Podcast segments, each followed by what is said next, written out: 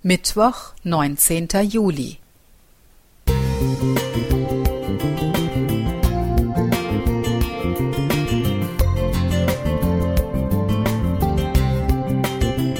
Ein kleiner Lichtblick für den Tag.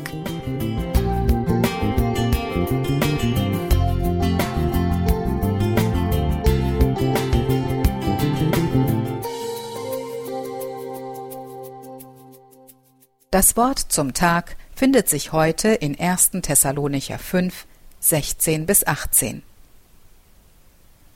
Seid alle Zeit fröhlich, betet ohne Unterlass, seid dankbar in allen Dingen, denn das ist der Wille Gottes in Christus Jesus für euch. Ein bekanntes Kinderlied, das wir immer gerne mit unseren Kindern gesungen haben, lautet Hast du heute schon Danke gesagt für so viel schöne Sachen?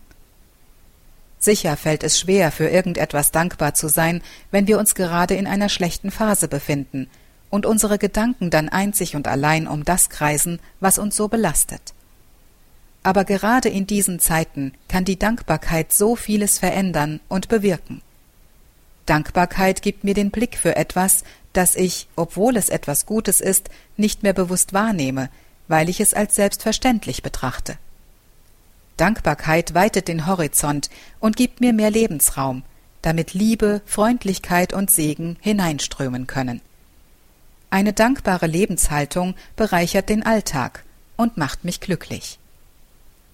Dankbarkeit bringt mich in Berührung mit Gott. Mein Dank Gott gegenüber befreit mich von meinem Ego und führt mich gleichzeitig zu meinem Mitmenschen. Ein Danke bei einer geöffneten Tür oder beim Helfen in den Mantel ein freundlicher Blick oder ein nettes Wort an der Kasse im Supermarkt. Es gibt so viele Gelegenheiten für Dankbarkeit.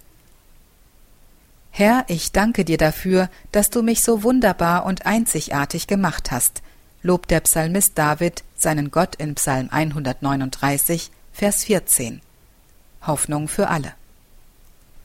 Wir können sehen und wahrnehmen lernen, was Gott an Gutem und Schönem an Unverdientem und Überraschendem in unser Leben hineinlegt. Wir können die Gnade Gottes entdecken und somit die Schätze des Alltags. Wir können lernen, dankbar zu leben. Gott möchte, dass wir fröhlich und dankbar sind, auch für die vielen Dinge, die wir inzwischen als selbstverständlich ansehen.